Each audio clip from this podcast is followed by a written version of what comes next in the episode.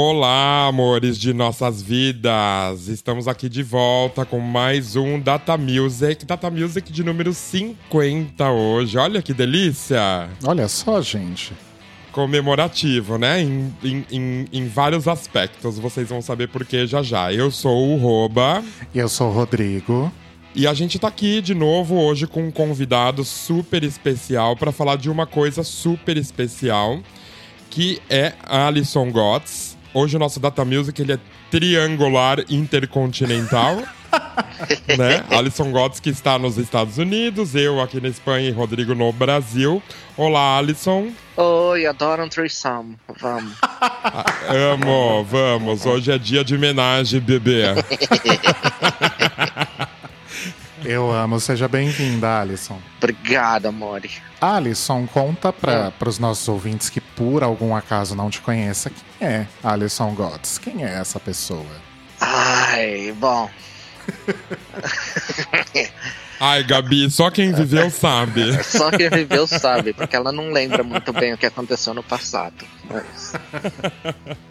Ah, e tipo, eu era um dos. Um, eu fazia parte do, do, do, do mundinho clubber em, em São Paulo. A gente foi parte, parte da primeira geração de Club Kids lá. E antes disso eu era, eu era gótico, então eu já começava a sair. Comecei a sair em São Paulo desde 93. E. Um, daí eu passei vários anos uh, trabalhando na Louca, que foi o clube que as pessoas mais me conhecem desde hoje. É, eu fiquei lá quase tipo 10 anos e daí depois eu fiquei movendo de casa em casa e eu tô morando aqui nos Estados Unidos já vai fazer nove anos. Nossa, já faz tudo isso. É. Uhum. Gente. Arrasou. É.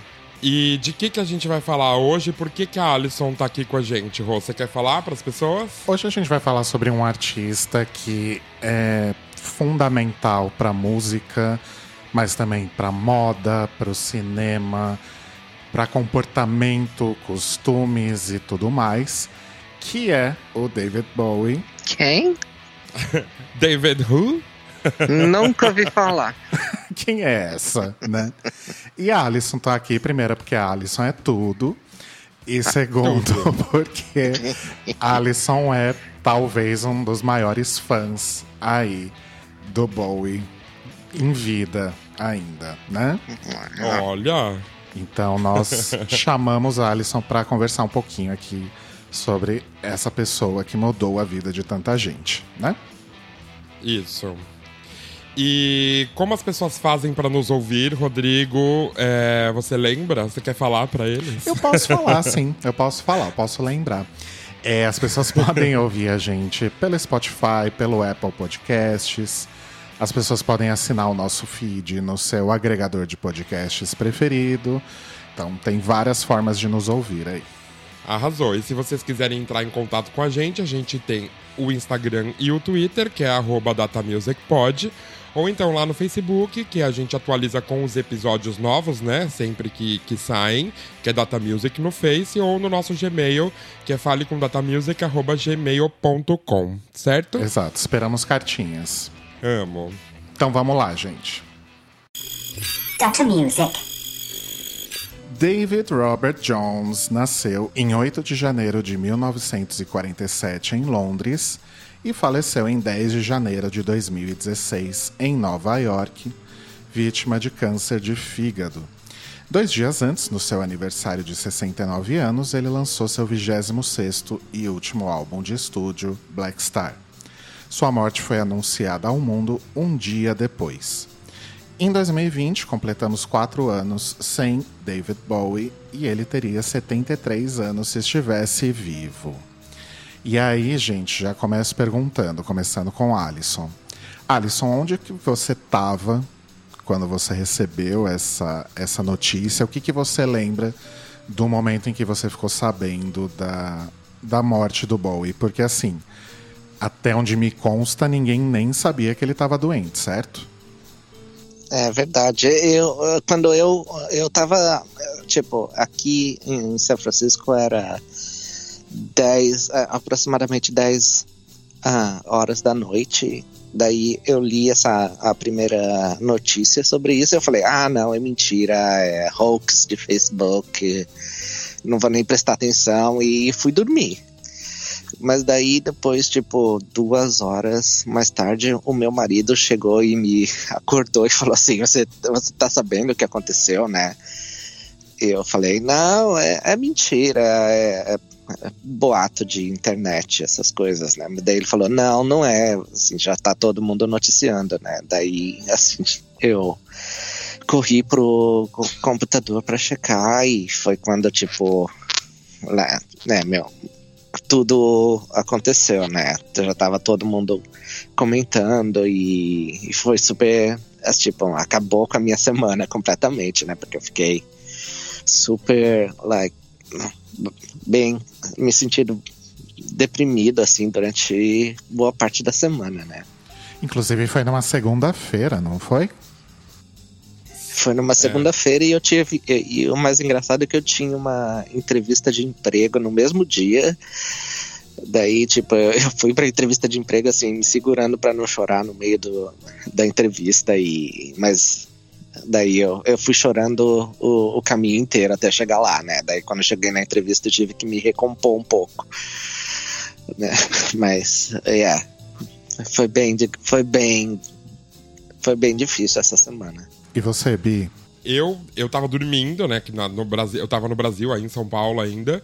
E eu lembro que era de manhã e o Ale me acordou falando isso. E a primeira reação que eu tive foi: meu cachorro morreu. Porque meu cachorro chamava Bowie. E aí, não, o Bowie. Eu fiquei chocado, obviamente, fiquei super triste, não queria acreditar, porque. É, não como a Alison, né? Que ela é muito mais fã que a gente. Mas, assim, é uma pessoa que esteve presente no decorrer da minha vida, desde moleque, e que era muito importante. Era como se alguém da família tivesse morrendo, eu não sei. Foi muito estranho esse dia. Eu lembro que esse dia foi muito estranho. Foi muito triste. Sim. Eu também vi em Twitter alguma coisa assim, né? Logo que começaram a pipocar as primeiras notícias e todo mundo super passado tal, e eu achando tudo muito estranho, porque o Black Star tinha acabado de sair. Uhum. Aí eu falei, gente, as pessoas estão confundindo as coisas, né? Porque, tipo, não é possível, ele acabou de lançar um disco. Não, não, não tem sentido nenhum. E aí foi lendo, foi entrando em algum site para me informar, e assim, eu acho que é uma sensação comum para todo mundo, de todo mundo ficar extremamente passado e não acreditar. Né? Tipo, meu, não, não é possível, como, como assim? Tipo, eu nem sabia que ele estava doente, sabe? Aham. Uhum. Sim. É. Foi extremamente confuso. Mas enfim. Sim. Uhum. É verdade, foi muito estranho essa época, assim. A, a Alison, por exemplo, eu lembro que ela era super presente nas redes e deixamos de ver a Alison por um bom tempo ali publicando ah, é. qualquer coisa. Fomos, ela, eu falei, gente, ela sumiu, ela deve estar tá muito triste. Sim. Uhum. Ah, é, foi, foi é, eu lembro que prim, o único post que eu escrevi foi uma coisa assim, tipo, ai, me deixem em paz, não me enche o saco agora. Eu lembro é, perfeitamente daí, disso. Uhum, porque daí, tipo, na mesma hora que o, eu fiquei sabendo da morte real dele, Tipo, meu inbox já tava assim com 10 mensagens perguntando: Ai, você tá bem? Você tá bem? Eu já falei, uhum. daí isso, isso atrapalhou ainda mais a minha meu, meu choque, né? Claro. Que eu tinha na, na hora. Uhum. Sim. Sim. E, ok, agora voltando bem para trás. como que o Bowie entrou na vida de vocês? Vocês lembram como que foi? Primeiro contato, uhum. primeira música, primeira coisa que vocês viram, enfim. Bom, eu, eu, eu tenho uma irmã mais velha, que ela, ela é nove anos mais velha do que eu, então quando eu era criança ela já era adolescente. Ela, ela curtia bastante uh, New Wave, música uh, americana e inglesa dos anos 80, né? E foi através dela que eu conheci o Boy George, que foi meu primeiro ídolo né? E, e o Boy George, uh, ele sempre foi. O Bowie era um dos maiores fãs dele. Né? Não, o Bowie é um dos maiores ídolos dele, né? E foi através do Boy George que eu acabei conhecendo o Bowie, mais ou menos na mesma época. Eu ainda era, eu tinha tipo 10, 11 anos de idade. E né, enquanto eu sempre brinco de falar que enquanto os meus amigos da escola eles estavam vindo Trem da Alegria e, e Xuxa, eu tava ouvindo Bowie e Culture Club e esse tipo de música, né? Então foi através da minha irmã e, e foi paixão a, a, primeira vez, né? Porque eu sempre tive bastante interesse nessa coisa de. Desde pequeno eu sempre tive bastante a, a interesse por essa coisa de transformação, de querer. É, de sexualidade também, né? E o Bowie caiu como uma luva nesse momento que, onde eu ainda estava me descobrindo, né? Arrasou. Sim. Você lembra da primeira música? Eu lembro do primeiro disco que eu comprei dele, que foi o Alado Insane, que eu comprei num, num, num sebo, a versão original de 73, e eu, eu ouvi aquele disco dez vezes por dia. Arrasou. Uhum, uhum. Que legal. E você, Bi? Eu, eu a primeira lembrança que eu tenho, pode ser que tenha, tenha, acontecido antes, mas a primeira lembrança muito, muito óbvia, assim, que eu tenho é do filme Labirinto, né? Que eu era moleque, uhum. tinha, sei lá, sete, oito anos. E era incrível para mim eu ver aquele cara super transformado, né? Como a Alison mesmo disse, super andrógeno ali naquele filme, com aquela peruca, a Latina Turner, é, com calça de lycra. E uhum. eu achava incrível, e eu achava as músicas incríveis. Tanto que esse disco da trilha sonora de Labirinto, A Magia do Tempo, é super importante na minha vida também, porque eu gosto muito, é um disco excelente e que eu ouço até hoje. E a primeira, a primeira lembrança mesmo que eu tenho de Bowie, assim, é do filme Labirinto, este que assisti, sei lá, acho que mais de 300 vezes. E para mim, acho que é o filme da minha vida. Olha só. É, até hoje. é o meu também. Uhum. Sim. Olha só. E primeira música, eu acho que eu acho que do filme, né, que é As the World Falls Down. Uhum. Uhum. Que não tem como não ouvir essa música e não associar ao, ao filme e aquela uhum. época toda, enfim. Arrasou. A minha história é meio que um misto das de vocês, porque eu também conheci por causa das minhas irmãs. E assim, na verdade, tudo que eu ouvi de música até eu ter uns 12, 13 anos e começar, sei lá, assistir MTV, basicamente tudo que eu ouvia eram coisas que as minhas irmãs e meu irmão ouviam. Uma das minhas irmãs ela tinha o, o disco da trilha de, de Labirinto e ela ouvia As the World Falls Down, tipo, mil vezes por dia, assim. Só que ela, ela não gostava, ela, tipo, ela não era fã do Bowie, ela gostava daquela música. E a Sim. minha outra irmã já era fã dele e ela tinha o Let's Dance e o Never Let Me Down. Então ela estava sempre ouvindo aqueles dois discos e e foram os primeiros contatos que eu tive, assim. Acho que a primeira música que eu ouvi com certeza foi As the World Falls Down também. E depois as músicas do, do Let's Dance e do Never Let Me Down.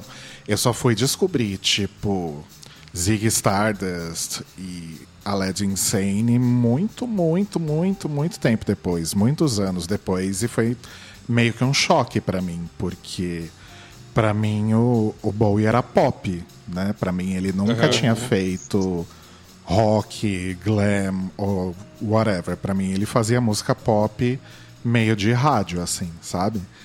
Então foi meio que um impacto quando eu conheci o passado, né? É, para mim também foi. Já era a época que eu era mais rockerzinha. E a sensação que eu tinha era. É o mesmo artista, sério? É a mesma pessoa? É, é meio que isso. e ah, mais uma coisa que a gente vai falar então aqui também, é, eu quero saber, né, de vocês. É, o que vocês acham é, do título que deram, dão até hoje pro Bowie de camaleão, camaleão do rock, né?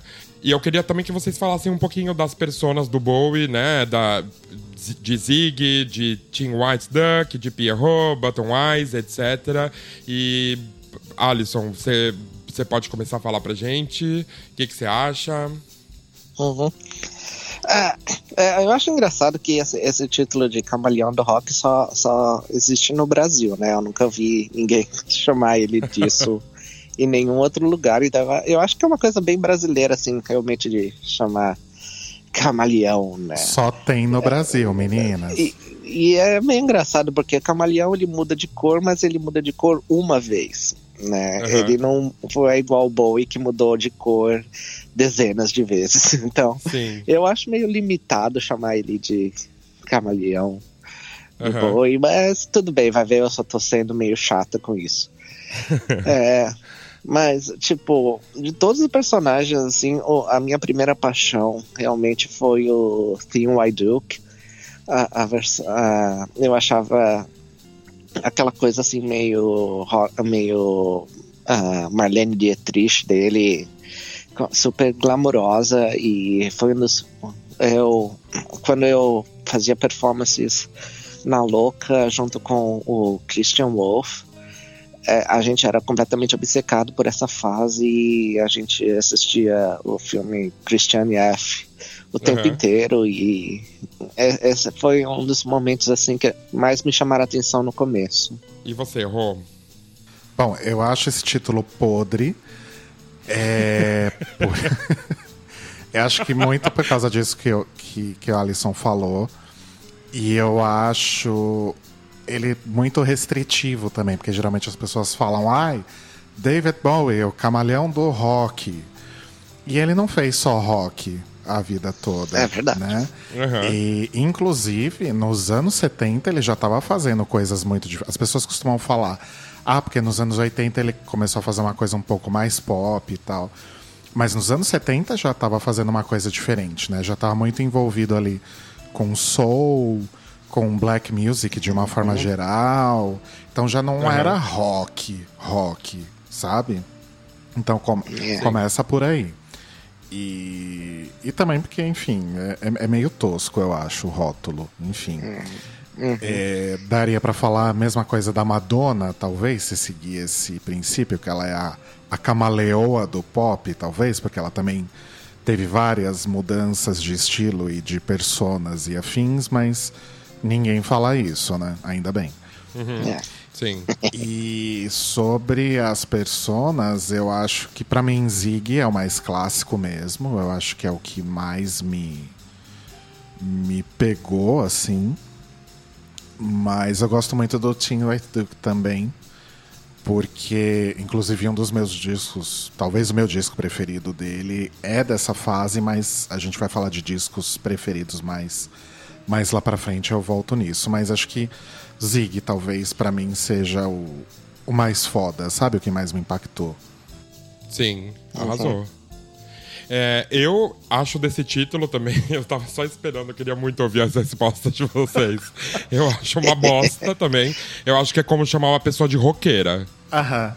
Sabe? Uhum. Porque ela. Ah, gente, fala sério, né?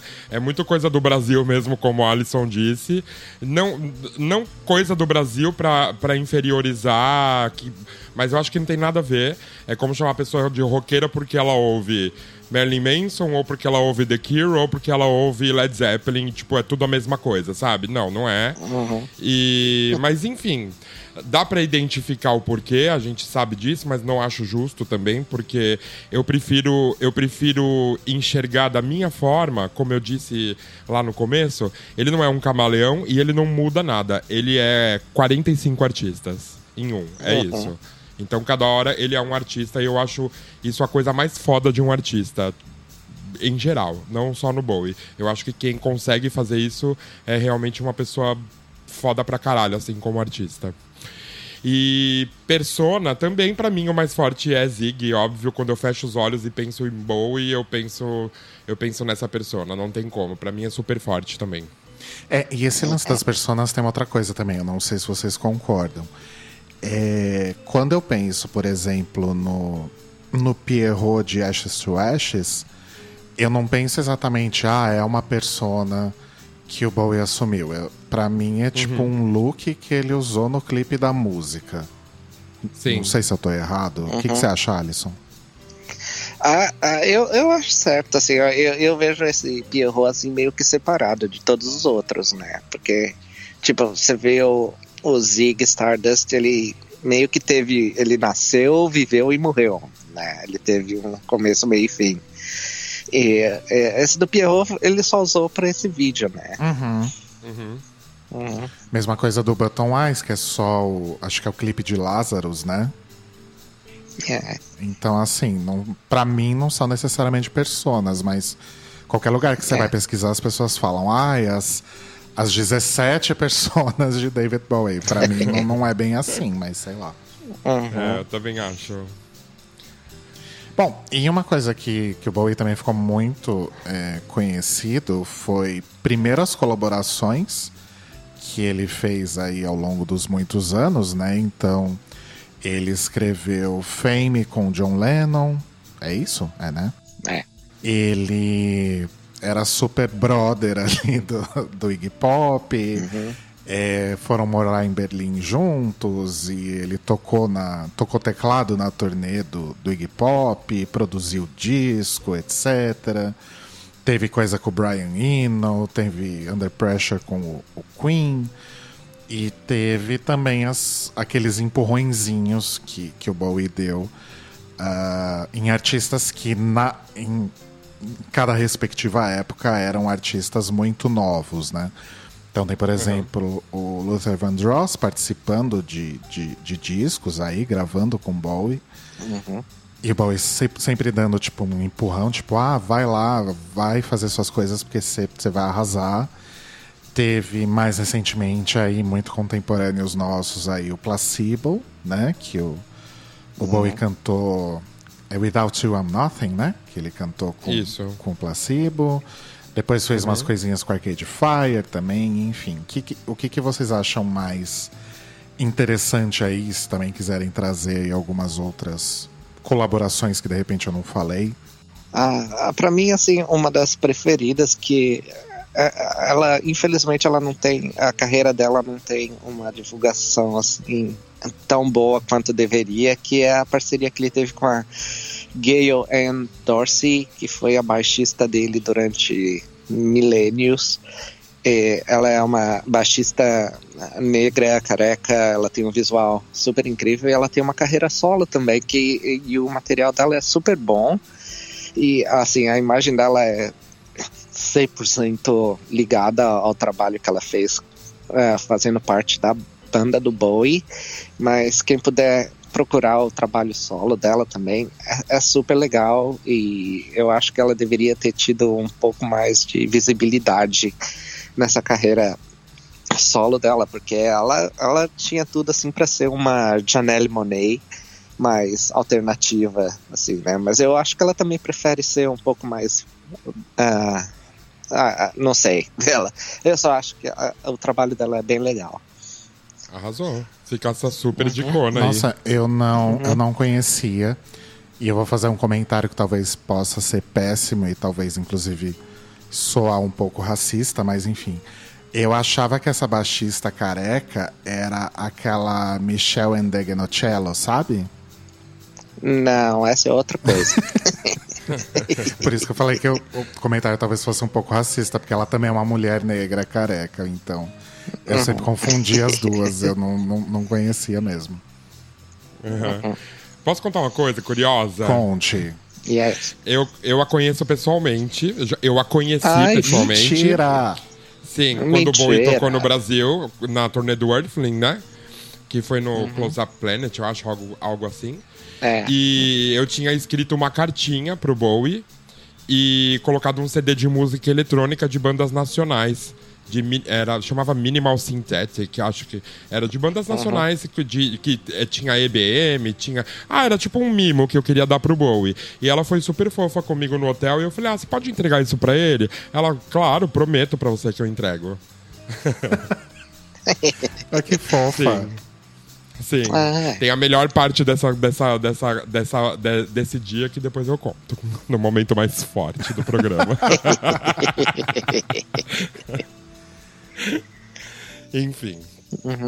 Mas eu vou ouvir, com certeza. Quero muito, quero muito conhecer. Valeu a pena. Vale, vale- valeu a dicona aí.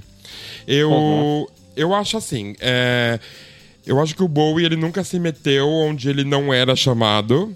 E quando ele se metia, valia a pena, porque basta você ver aí as bandas ou então os duetos que ele fez com esses artistas, todos são legais pra caralho.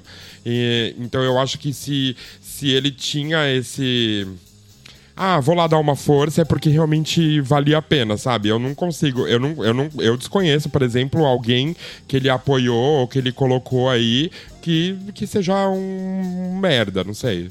Eu, eu, não me lembro de nenhum. Placebo é foda, Arcade Fire, tipo o Eden. É, tem muita coisa que eu não conheço, obviamente. Mas eu acho que é isso. Eu acho que quando ele metia o dedinho ali era porque algo tinha, sabe?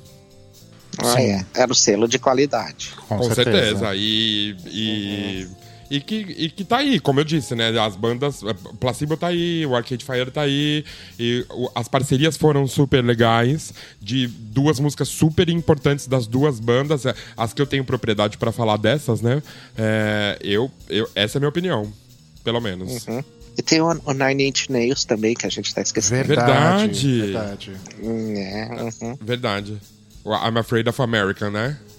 É, eles fizeram um turnê juntos e Sim. é super legal. Uhum. E tem essa música com eles e sem eles, e eu acho essa música com eles muito mais foda. Eu gosto das duas. Aham, uhum, tá. Eu acho ela mais, mais pesada, mais violentinha com uhum. eles, né? Claro, né, que a uhum. banda é super, super porradinha também.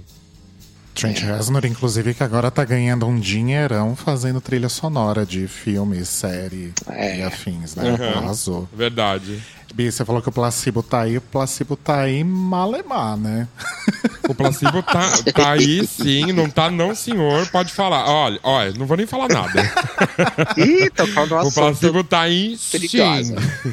O placebo tá lançando disco agora e vou vê-los em julho aqui em Barcelona. Olha só. Arrasou. E eles são headliners do festival. Retira o que disse, uhum. então. Tá louca, né? Eles ficaram. Não, o Placebo tá aí. Eu entendi o que você falou. Faz um tempão que eles não lançam nada, desde 2013, que é o último disco. Mas eles estão gravando e vão voltar pra turnê, eu acho que agora no meio do ano. Ah, arrasou. Uhum. Não tava sabendo. Uhum. Vou, ficar, vou ficar ligadinha aí nas novas do Placebo.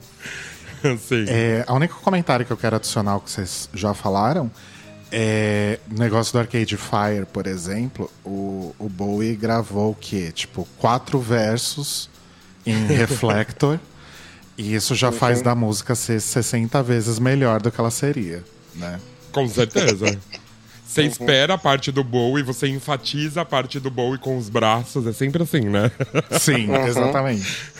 E, ah, Alisson, não sei se eu tô errada, mas o, o Bowie produziu o, o The Idiot, né? Do, do Iggy Pop? Ou eu tô louca? Não, é, tá certa. É isso mesmo. Né? E ele tocou, e ele também era. O, o, coisa que muita gente não saiba, mas o Bowie, uh, ele foi tecladista durante a turnê do Iggy Pop nos anos 70 uh, quando ele estava tentando voltar uh, com uma carreira solo e o Bowie ficava só do lado, assim, tocando teclado nos shows. Arrasou. Uhum. Que legal. Ou seja, ajudou muita gente, né, amores? Ajudou muita Sim. gente. Adoro. Uhum. É, vocês falaram de show, deixa eu puxar isso então já. Esse show que você tá falando é o, o que você falou, Roba, é o do Close Up Planet, é isso? Sim, isso mesmo. Você foi nesse uhum. show, Alisson? Eu fui, eu fui. Esse era o que teve Erasure e No Doubt junto. Teve né? No Doubt, exa exatamente. Yeah. Eu lembro desse show porque eu fiquei morrendo de dó do, do Erasure, porque uh, o, o, público era completamente ridículo, assim, ficou jogando latinha neles. Mentira! É. Foi horrível, mas eles mantiveram uh, a postura, assim, até o final. Daí depois a No Doubt tocou antes do Bowie e, e, assim, a cada três músicas a Gwen Stefani ficava Oh my God, Bowie is next! E daí da hora que... Um, uma das coisas mais estranhas que eu tenho de memória daquele show é que eu olhei que ele tava numa fase assim meio...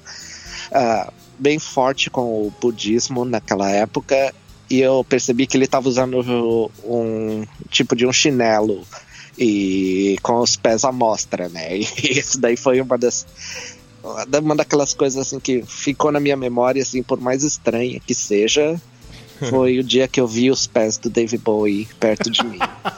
é. é verdade, eu tinha esquecido disso. Vocês estavam bem perto uhum. do palco, não? Eu tava, e ele tava usando assim, tipo, meio que uma sandália, uma coisa assim com, com, com os dedos de fora. E eu falei, ah, eu não acredito que eu tô vendo os dedos do, pé do Dave Bowie tão de perto. eu tava mais lá pro meio, assim, que eu não, não, não tava uhum. muito na frente, acho que tava muito cheio já na, na frente. E aí, mais uma curiosidade deste dia, já que você falou do, uhum. do No Doubt, Alisson. Eu era uhum. super group quando eu era mais nova, né? Então eu ficava Ai, na porta de era, né, hotel. Né, é, mas eu, eu ficava plantada na porta de hotel. Já cheguei a ficar dois dias para ver Ramones, inclusive sem ir para casa. E uhum. nesse dia eu fui pra porta do hotel, porque, óbvio, eu queria ver o Bowie. E uhum. a Gwen Stefani saiu lá. É, saiu do, do saguão pro hotel, né? Acho que indo já pro show. Ela falou: gente, o que, que vocês estão fazendo aqui que vocês não vão pro show? Aí, sei lá, eu falei pra ela, ah, eu não tenho grana pra ir pro show e eu quero ver o Bowie aqui no hotel. Ela tirou um, um, um, um, um bloquinho de ingressos do show e foi por isso que eu fui no show, porque ela me deu o ingresso. Ela, ela era muito querida, inclusive. É. Ela era uhum. muito fofinha com as pessoas. Foi incrível. Uhum. Mas incrível. ainda tem mais um capítulo dessa história, desse dia. tá, não vai esquecer de contar, que eu tô curioso. Não, é. imagina, é. principal, é o fechamento com chave de ouro, a louca. e outros shows, vocês foram em algum outro show, além desse do, do Close Up Planet? Esse foi em 97, certo? É.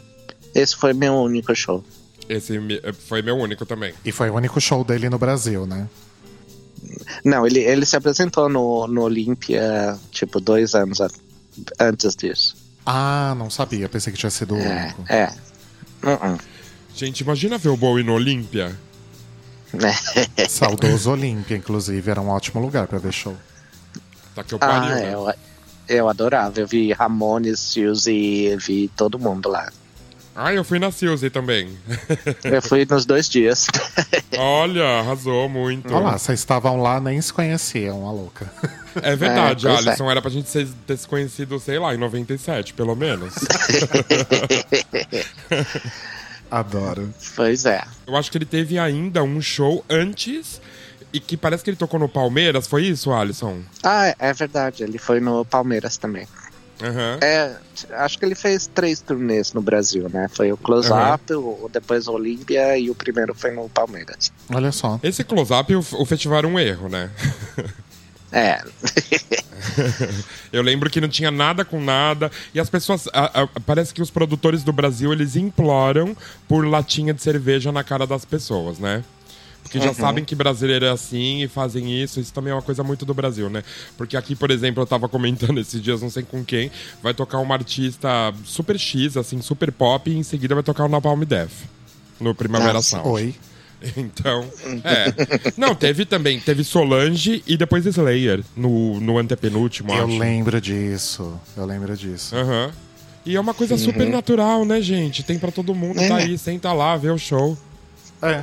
Se não quiser uhum. ver, vai embora, vai ver outro. Eu lembro, uhum. curioso também, eu lembro uma vez eu fui naquele festival que tinha Monsters of Rock, lembra? Acho que foi em 98, que eu fui Ai. somente para ver o Skid Row. E tacaram saco de mijo na, caça, na cara do Sebastian. Nossa. Aí eles tocaram 15 minutos e foram embora, tipo, eu enfiei o ingresso no cu. eu nem uhum. tinha dinheiro pra comprar. E foi isso, por pura falta de respeito. E depois era Iron Maiden, né, pra, pra variar.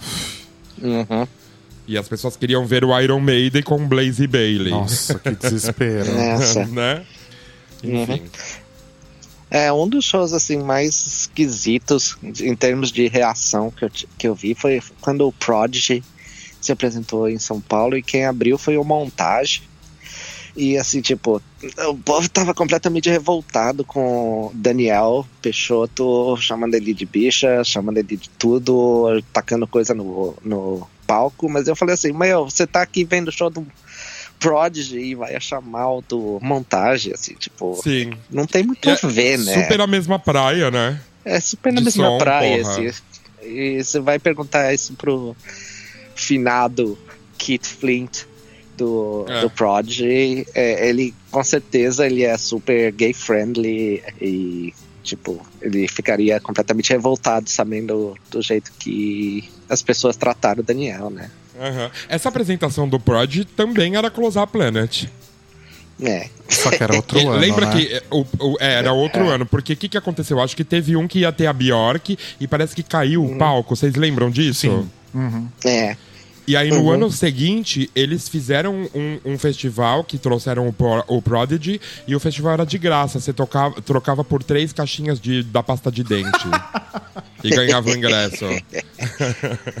Ai, eu amo. Eu Uhum. queria pagar só três caixinhas de pasta de dente num show. Porra, sei lá. que Uhum. Podia ser até três caixinhas de pasta de dente mais cinco reais, né? 5,99. Eu ia. Uhum. Porque show no Brasil, qualquer showzinho aqui de esquina é 500 reais, então... É, verdade. Uhum. Enfim. Mas o Brasil é muito peculiar nisso, né? É muito foda isso. É muito triste, na verdade. É. Bom, eu nunca vi nenhum show dele e aparentemente nunca verei, a não ser que tenha daqueles shows de, de holograma. Holográfico. É, a não ser que tenha um desse, aí talvez eu veja. Mas uma coisa também que eu não comentei de, de colaborações e de aparições e afins, que eu nem sei se conta exatamente como uma colaboração, mas ok. Foi quando ele foi naquele programa da Cher, que eu acho que eles sim. cantam. Eles cantam Young Americans junto? É, Aham, Country Young sim. America. É muito maravilhoso aquilo, gente. Muito. Eu amo aquilo. uhum. Até porque o arranjo é diferente, é muito foda.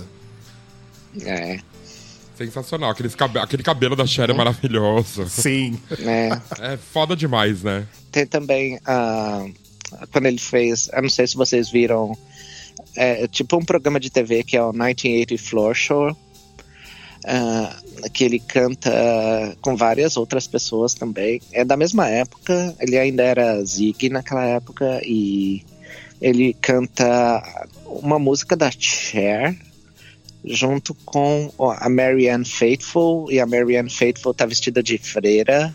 Gente. E é, incrível. Vocês procurem no YouTube porque esse é super incrível. Nossa, Ai, arrasou, vou, quero vou ver. super procurar, porque esse eu não vi mesmo. Uhum. Uhum. Sim, depois a gente deixa o link lá pras pessoas também. Arrasou. Arrasou. Arrasou. É, gente, Bowie no cinema. E aí? Bom? Ruim? Não? Mais ou menos? E- Eu, pra falar a verdade, eu adoro, assim. Eu, eu, eu coleciono um monte de coisa do, do labirinto, eu coleciono um monte de coisa do Fome de Viver. É, é, eu acho que, assim, tipo, ele não era o melhor ah, dos atores, é, assim, não, não- digamos assim, mas tecnicamente ele não era, assim, um super ator, mas ele sempre se manteve super bem nas telas e eu, e eu adoro os filmes dele. Então, o- acho que o único filme que eu. Não que eu vi, mas que eu tenho mais clara lembrança é Labirinto. E eu lembro de quando eu assisti O Homem que Caiu na Terra e que eu achei a coisa muito louca, assim, tipo. Mas faz muito tempo. Podem me odiar se quiserem, o Rouba já sabe disso, mas eu nunca vi Christiane F. É, um- é uma lacuna na minha vida que eu pretendo corrigir um dia. Uhum. Você deveria finalizar esse programa e baixar, sei lá, se vira. Você que lute. É. Eu que lute, né? Você que lute, querida. É, esse filme é muito bom, é sério. Você deveria muito assistir. Tem bastante Bowie. Uhum. Fome de Viver, por exemplo, eu, nunca vi. É com a. Oh, meu Deus. A Caterina de, Deneuve e a Susan Sarandon. Isso. Esse filme é ótimo, assim. Ele, ele é super. É, é um filme. é, só só a, a cena de abertura tocando Bela Lugosi's Dead já vale o filme inteiro, né? Mas é legal. Olha, arrasou. Uhum. Esse eu não assisti também, eu vou assistir. Uhum. Ai, dá um medo de falar de Bowie com Alison, né, menina? ela sabe tudo, né? Ela sabe quem produziu, ela sabe o número de série do disco. Ai, desculpa, né, Fia?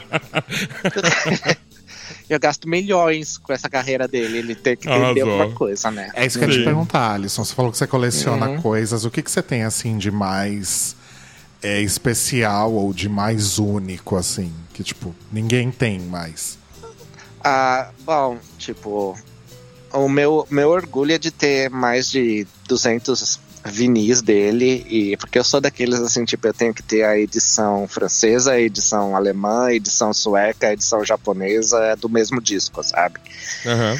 Então eu tenho assim, eu tenho muito, eu parei de contar quando eu cheguei no 200.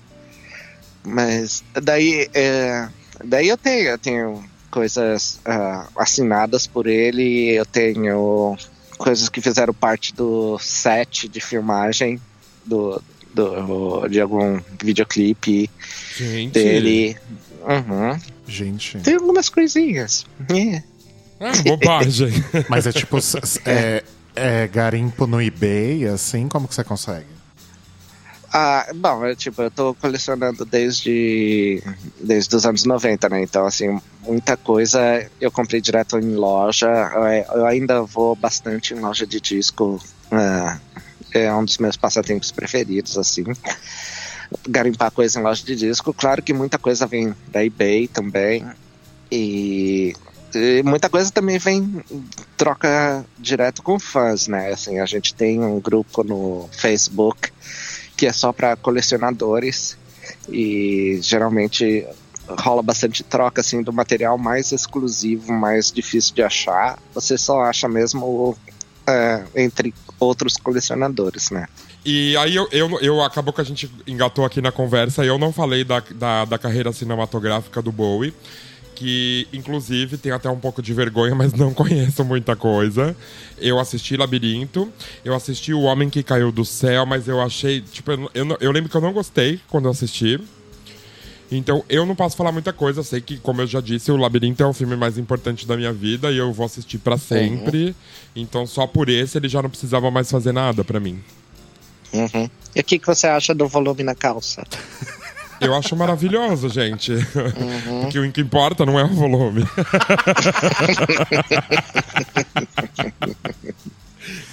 Mas acho que Labirinto, de uma forma geral, é o filme mais conhecido dele, será?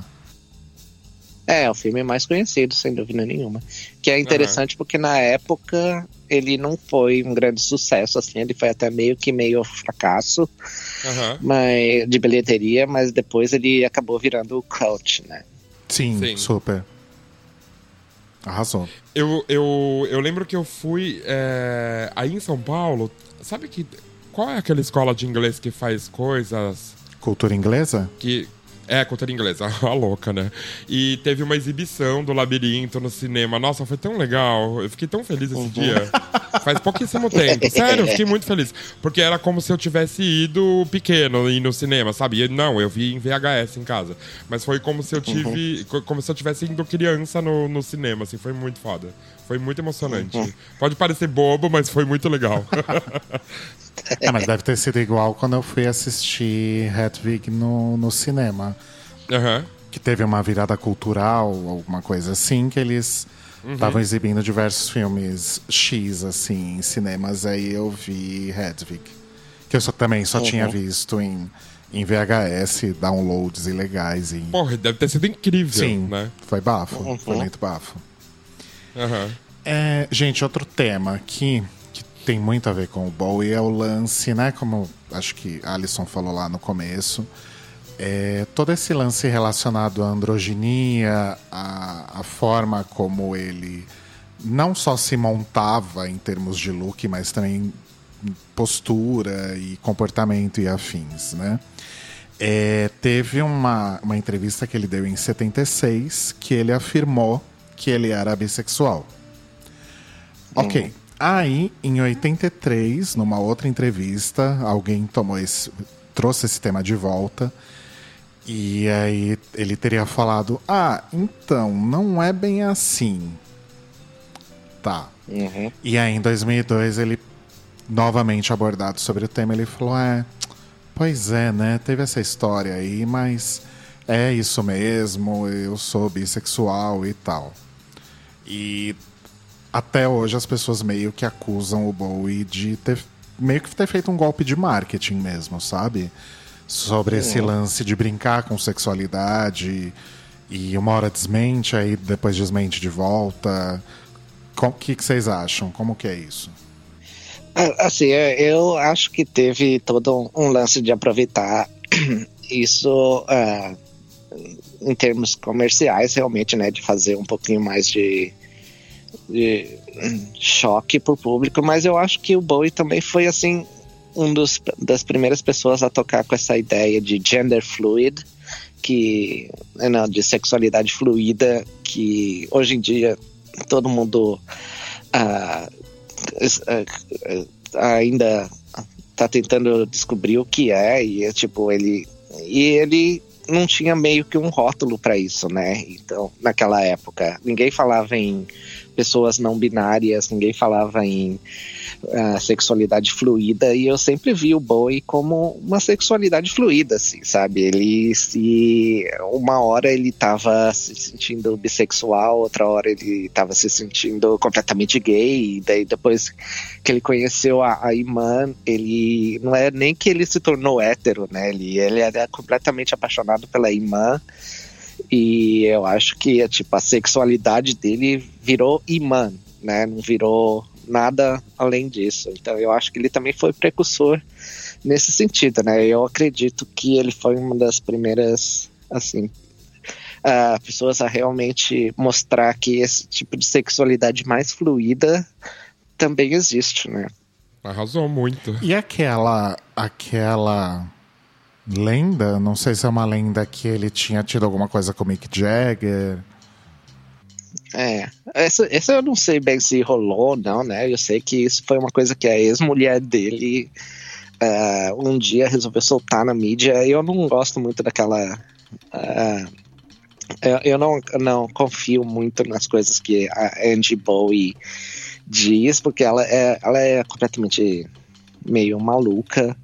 E, então, tipo, Eu não sei, eu gosto de imaginar que rolou alguma coisa assim, tipo, imagina, né? Você imaginar o, o Bowie com o Mick Jagger na cama. Isso assim é completamente awesome, né? E mesmo depois eles brincarem com isso, né? Fazendo aquele vídeo horrível do Dancing in the Street. Uhum.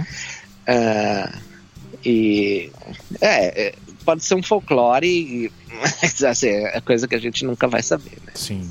E tem aquele lance também que aí acho que é real, que é aquela música indie do, dos Rolling Stones é pra Indie Bowie, né? Hum. É, é verdade. Bafo, muitos bafos. Uhum. Imagina as surubas na casa deles. Uhum.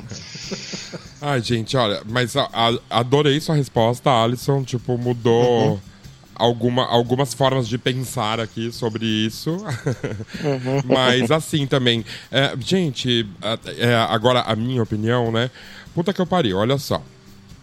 Em 76, alguém pergunta para ele se ele é bissexual ou ele fala que é bissexual. Em 83, continuam perguntando. Puta que pariu, em 2002 ainda estão uhum. perguntando, sabe? E aí o cara olha para dentro dele e ele fala: Tá, gente, eu chupei uma rola, sei lá, deu cu uma vez, uhum. mas puta que pariu, tô cansado dessa pergunta. E ele fala o que ele quiser. É, Bitch, I'm David Bowie, sabe? eu acho que é meio que isso. Arrasou. Tipo, cansativa, uhum. né? Arrasou muito. Sim, porque. Gente, a Madonna chupou a buceta, ela fala que chupou e ela não é bissexual e ela não é gay. Tá tudo certo. Deixa ser. Como, como pode uma pessoa ter 50 artistas dentro dela e não poder chupar uma rola uhum. em uma hora, né? é um desperdício isso, sabe? É, você acordou, chupa. Puta que pariu, que vontade de chupar uhum. um pau. Você não vai chupar se você é o David Bowie? Ai, quem nunca, né, Bi? Poxa! Ai, amei, Bia, arrasou muito. Uhum. É muito cansativo isso, né, gente? E o, uhum. gender fluid, eu acho que é a explicação mais sensata que eu vou passar a usar por sua causa, uhum. Alisson, para várias situações dessa vida. Ai, gender fluid, anjo, sabe? Pesquisa no Google. Uhum. Inclusive, amanhã de manhã o Roba vai comer uma buceta. Oi. Se me der vontade, eu vou. Amor, arrasou, Bi. É, outra coisa aqui sobre entrevistas e afins, né? Em 1975, numa entrevista para Playboy, o Bowie disse que Hitler foi o primeiro popstar uhum. e que ele disse que achava algumas coisas é, da doutrina fascista interessantes. E eu acho que isso muito se refletia no, no Thin White Duke também, né? Uhum. Acho que teve uma situação que ele fez uma saudação, tipo um High Hitler, assim, não lembro quando foi. E aí depois ele falou: ai, gente, esquece tudo isso aí, porque eu tava muito louca na época, eu cheirava o tempo uhum. inteiro, né? Enfim, vocês acham que isso é uma, uma um problema, é uma problemática muito grande ou ele realmente ele tinha direito a ter posicionamentos equivocados e depois rever isso e falar não, peraí, não era bem assim? É, tipo, só explicando que essa parte da saudação nazista foi, na realidade, um fotógrafo que tirou uma foto dele uh, quando ele tava com o braço, uh, tipo, em direção ao, ao público e, tipo, não tinha nada a ver com uma saudação nazista, né? Foi apenas, assim, uma coisa meio paparazzi que, de repente, tiraram a foto dele e falaram, ó, oh, ele tá fazendo uma saudação ah, nazista. Mas não tinha nada ele a ver. não estava, ah, tá. né? Não tinha nada uhum. a ver. E você também tem que lembrar que naquela época ele estava vivendo à base de leite, cocaína e pimenta. Né? Era, tipo, essa era a, a alimentação dele. É, é, então ele estava assim, bem loucona mesmo, né? Tipo, ele pode ter realmente falado isso, mas meio que da boca para fora, assim, tipo, né? E uma coisa assim que eu também acho interessante é que essa, essa coisa assim, tipo. Uh, de tratar o nazismo. As pessoas tratavam esse nazismo assim de uma forma diferente, né? Se você olhar fotos de punks dos anos 70 e 70, eu tenho uma foto da Suzy que ela tá usando uma suástica na, na jaqueta de couro dela. E, tipo, não quer dizer que ela é uma nazista, ela tava meio que tipo, eu, eu sou um punk confrontando o nazismo, né? Então, uhum. de repente, tipo, é, é uma, eu acho que naquela época a discussão era meio que diferente de uma discussão caso isso teria acontecido hoje, né? Sim. Não, total. Se isso tivesse acontecido hoje, é David Bowie cancelado na internet. Ah, é? E, Eu ia falar exatamente né? Ele ia ser tipo a uhum. Anitta, uhum. né? Que... Ah, é. é. Sim, uhum. é verdade. E nessa época não tinha esse poder, não tinha o, o, poder da opinião das pessoas não contava, né? Então se apagava as coisas. Pode ser mesmo que ele falou, pode ser que ele ah, ele tava loucona, uhum. então, mas como não tinha esse poder da opinião das pessoas, então acho que era passável, né? Em tudo que uhum. acontecia meio que nessa época. Sim, mas é. o que eu acho é, importante foi justamente quando ele teve a oportunidade de falar a respeito, é, uhum. ele falou, gente, peraí, não, não era bem assim, aquela época era outra e eu tava muito doida, né? Mas uhum. também não sei se. se porque acho que isso, essa conversa surgiu porque teve alguma, alguma entrevista ou alguém perguntou para ele. Porque também eu não sei se haveria necessidade dele do nada virar. Ah, então, gente, lembra essa entrevista aqui que eu dei em 75? Nada a ver, tá? É. Lembra quando eu era nazista? Era mentira. É. Era só brinks. Lembra quando eu era bissexual nazista? Então, ah, é tudo, brin tudo brinks. Adoro.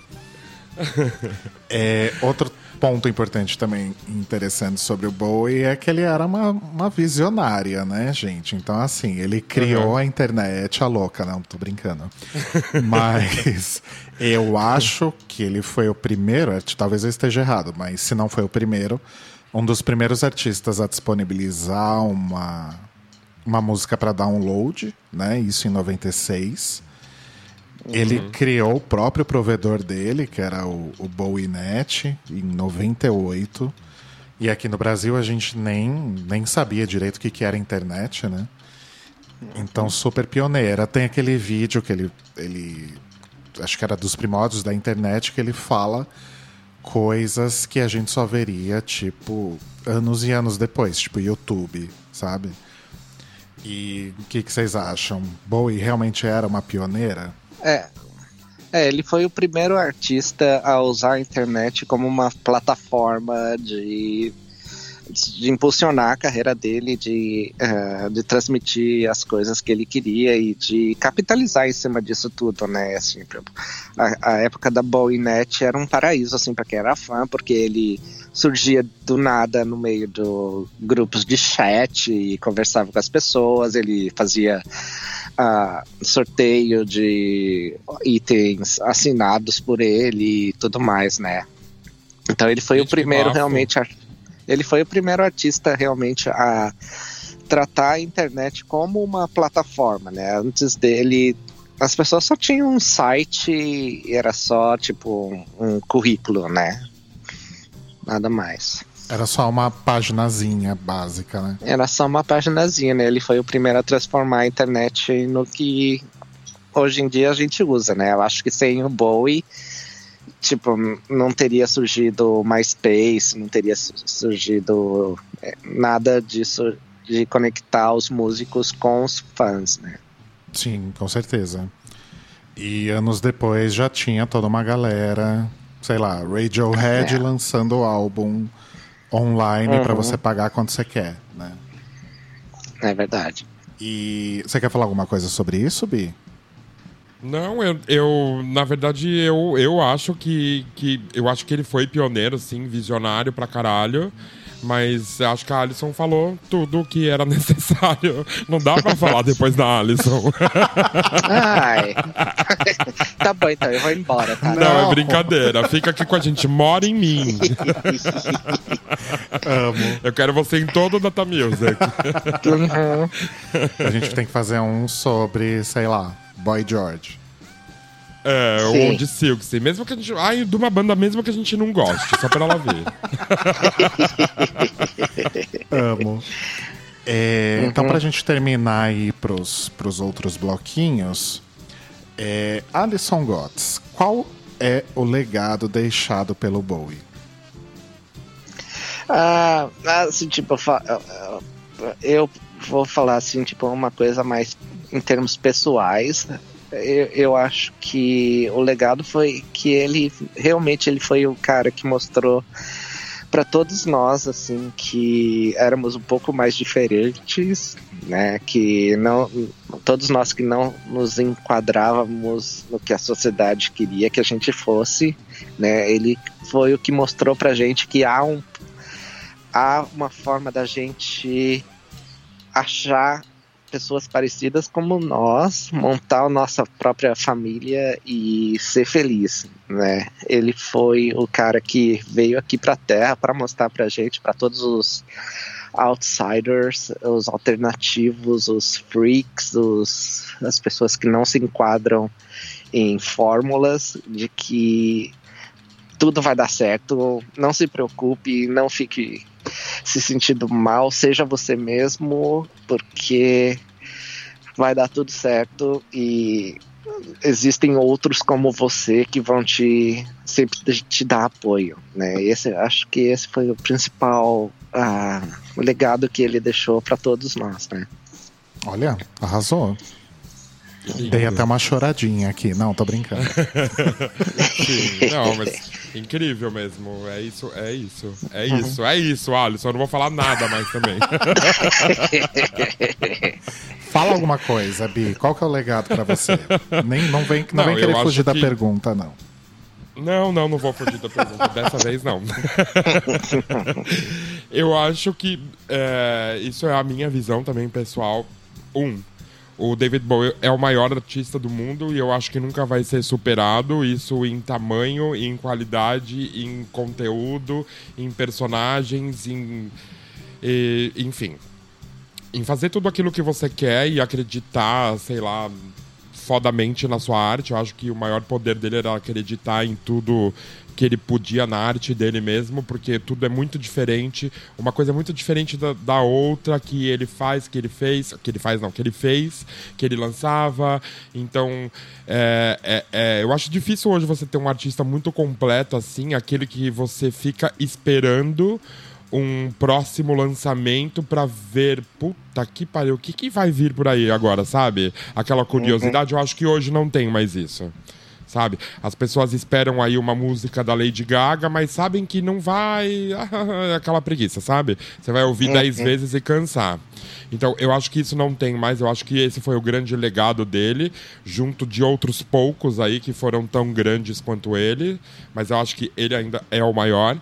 E uma lição também é seja você, porque tá tudo certo, tá tudo legal. E eu acho que isso a gente vê nas imagens do Bowie aí. Seja você. Você é livre uhum. para fazer o que você quer. Arrasou muito. Arrasou, Bi. É, eu meio que endosso tudo que vocês falaram e, e eu acho que eu acrescento o seguinte. É, eu acho que a gente aprende com Bowie que tá tudo bem você tá fazendo uma coisa e ainda que essa coisa esteja dando certo, tá tudo ok você mudar e querer fazer alguma coisa diferente, sabe? Tipo, uhum. não é porque o, o Zig Stardust foi um disco que vendeu pra caralho, que projetou ele muito assim na época, que ele falou: ah, beleza, então é isso, vou continuar sendo o Zig o resto da minha vida. A primeira oportunidade que ele teve, ele matou o Zig e foi fazer outras coisas, né? Então eu acho que é isso. Tipo, tá tudo bem mudar e tá. E principalmente, é, você, tá tudo bem você seguir o seu instinto e falar, beleza, eu, não, eu quero fazer uma coisa diferente, eu não quero fazer o que todo mundo faz e talvez dê certo. Né? Porque a gente tem uhum. como, por exemplo, aquele primeiro disco que ele lançou, que é assim, é, é horroroso, né? É tudo que que qualquer artista britânico estava fazendo em 1964, 65 por aí, né? E aí depois ele lançou aquele outro disco que é o que tem Space Oddity e tal, e as coisas começaram a, a engrenar, né? Então tá tudo uhum. bem, sabe? Você não precisa fazer o que todo mundo tá fazendo. Se você fizer uma coisa diferente, talvez seja muito melhor, você tenha muito mais destaque do que os outros. Então, seja você mesmo, né? É isso. Uhum. Verdade. Eu acho que pro Bowie não existia a palavra zona de conforto, né? Ah, é. se, o sofá da, se o sofá da casa dele tava confortável, ele descia o reio no sofá, quebrava aquela porra inteira uhum. daquela sala e falava: Ai meu Deus, o que eu vou fazer agora? E aí construía um trono.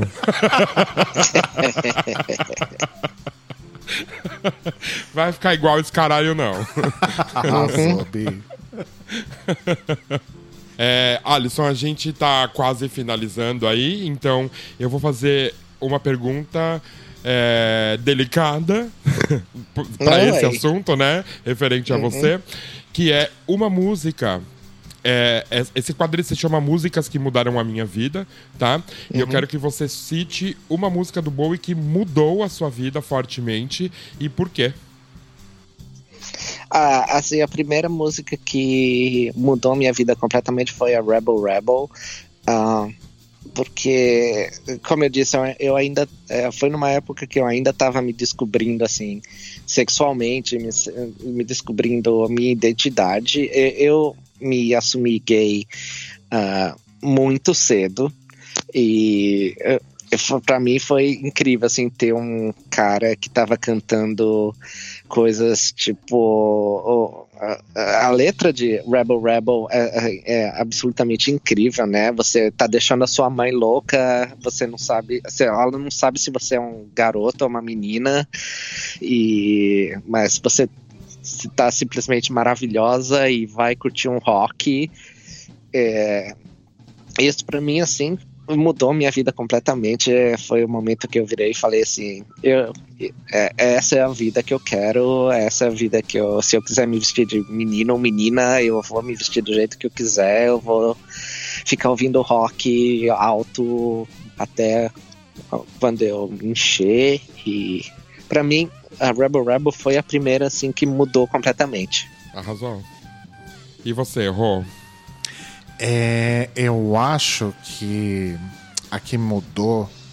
Que vocês lembram que eu contei lá atrás, né? Que para mim Bowie uhum. era Labirinto, Let's Dance e tal, né?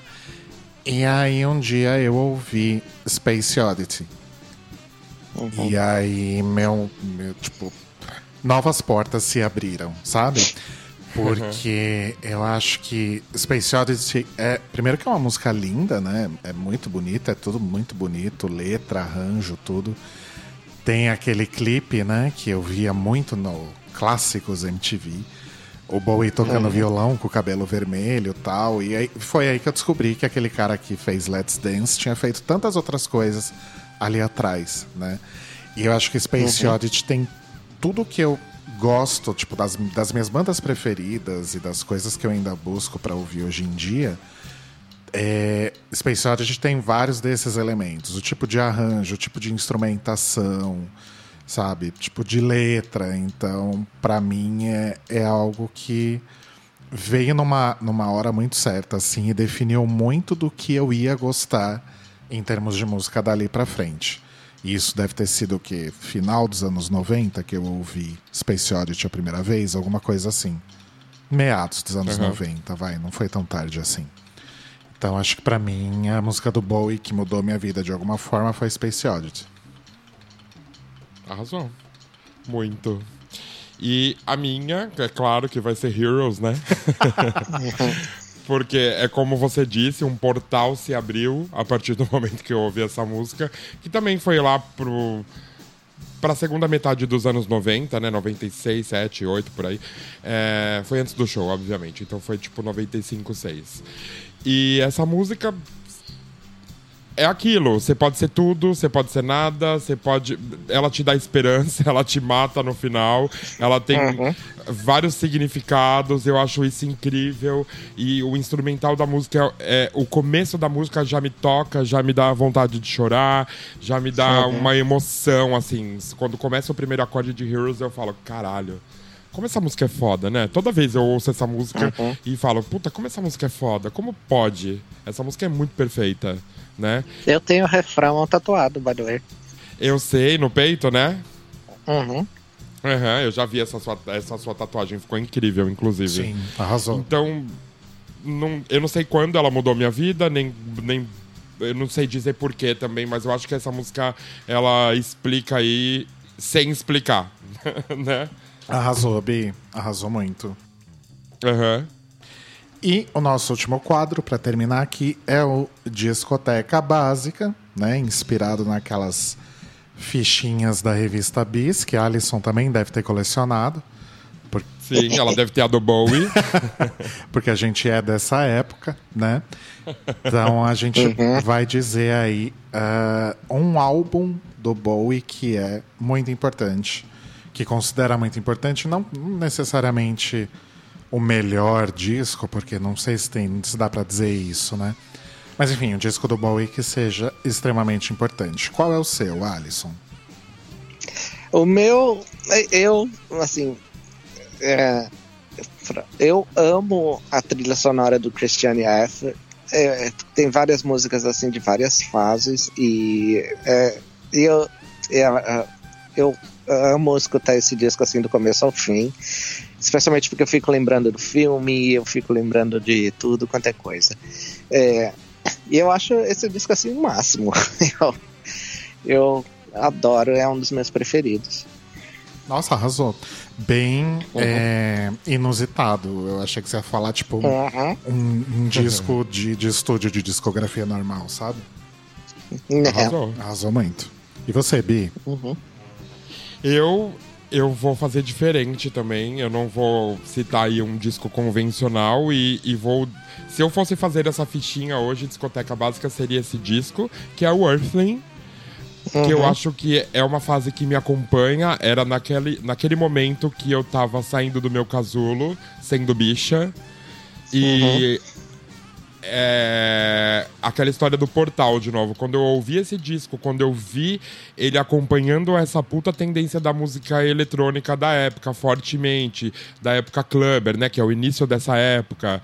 E eu falei, gente, sério? Realmente, né? Você, você, você pode ir junto.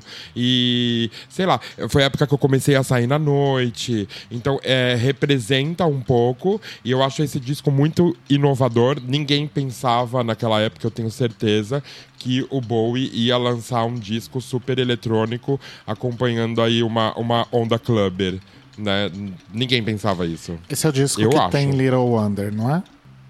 Isso. É. Que foi da turnê que, que nós fomos no show do Close Up Planet. Nossa, eu amo uhum. essa música. Essa música é maravilhosa. Eu tocava na louca, eu ficava doida na pista. Esse disco tem um monte de hits legais. Tem a música uhum. com, com Nine Inch Nails, I'm Afraid of American. É, Hello Space Boy é desse disco, Alisson, ou não? É sim. É da mesma sim. época. Sim, Little Wonder, olha só, só aí por cima, três Uhum. hits já. Sim. Então, esse disco eu acho bem importante, é uma, uma virada aí, mais uma virada do Bowie, é, que eu acho super importante pra acompanhar aí uma tendência e fazer do meu jeito, né? Não fazer igual. Sim. Fora aquela capa linda também, né? Aham. Oh, yeah. Aquele look do, do Alexander McQueen, eu acho, né? É, é verdade. Nossa, é linda aquela capa. Arrasou, Bi. Também, outra escolha inusitada também. Não Aham. achei que você ia escolher esse disco. Sim. Tá, eu vou tentar ser inusitada também, a louca. Eu vou escolher o primeiro disco porque eu acho foda. Beijos. que acabou de falar que é ruim, né? O primeiro disco tem The Laughing Gnome, que é a melhor música do Bowie. É... É verdade. O meu disco é o Station to Station. É, Ele é um disco meio intermediário, né? Porque é, o Bowie estava naquela fase soul e tal. E logo depois disso viria a, a fase Berlim, que é mais sintetizadores e experimentalismo e tal. E acho que o Station to Station fica bem. Nossa, difícil falar o nome desse disco, né? E o Station to Station fica bem no- nessa transição aí. É, primeiro que tem, acho que a minha música preferida do Bowie, talvez, se eu pudesse falar isso, que é Golden Years, que eu amo. Tem TVC 15, tem Stay, que é linda, tem Wild is the Wind, que é linda. E a música Station to Station, eu que sou super fã de um rock progressivo, né? Adoro uma música comprida. E Station to Station tem mais de 10 minutos, tem várias viradas de, de andamento. A banda era muito foda nessa época também. E não sei se foi o primeiro disco que o Tony Visconti não produziu. Posso estar errada.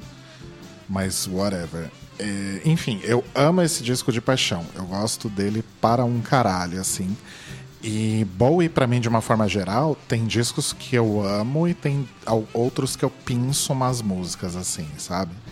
Esse é um dos que eu ouço inteiro, que eu gosto pra caramba. Arrasou.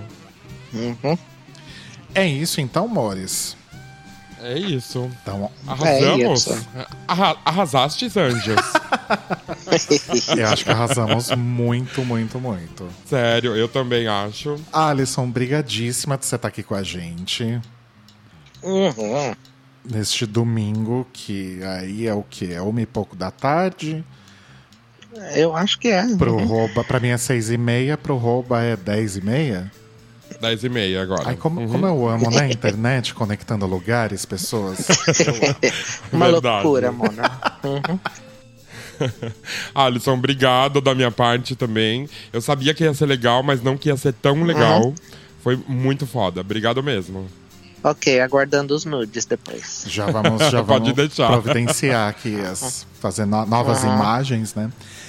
E, Alisson, você quer deixar algum contato, algum perfil de redes sociais para as pessoas te seguirem? Ah, pode me seguir no Instagram, é arroba. É onde eu sou mais ativo. Arrasou. Uhum. Arrasou muito. Conheçam o trabalho de Alison Gotts, que ela é E incrível. confiram os looks, É. porque já ouvi dizer que a Alison Gotts não repete looks. Não, repete look. Arrasou, Alisson. Obrigado mais uma vez. É, Uhum. Bi, você quer deixar algum beijo, algum recado? Não, quero deixar um beijo só pra Alison hoje, porque ela merece. Ai, e pro beijo, Bowie, amor. Bowie, você é importante pra nós. Continuará Yeah. sempre aqui. Sempre. Arrasou. Também vou deixar só beijo pra Alisson, pro Bowie, pro Roba. E é isso, amores. A gente volta daqui 15 dias com mais um Data Music pra vocês. E mandem comentários, contem pra gente se vocês estão gostando. Isso, e não esquece que tem playlistzinha aqui embaixo que a gente vai fazer pra vocês ouvirem. Arrasou. Bem lembrado, Bi. Ouçam nossa playlist depois. é isso, amores. Beijos. Beijos! Beijos. Gente, uma semana depois tô gravando aqui essa partinha pra colocar no programa, porque a Louca esqueceu de contar, né?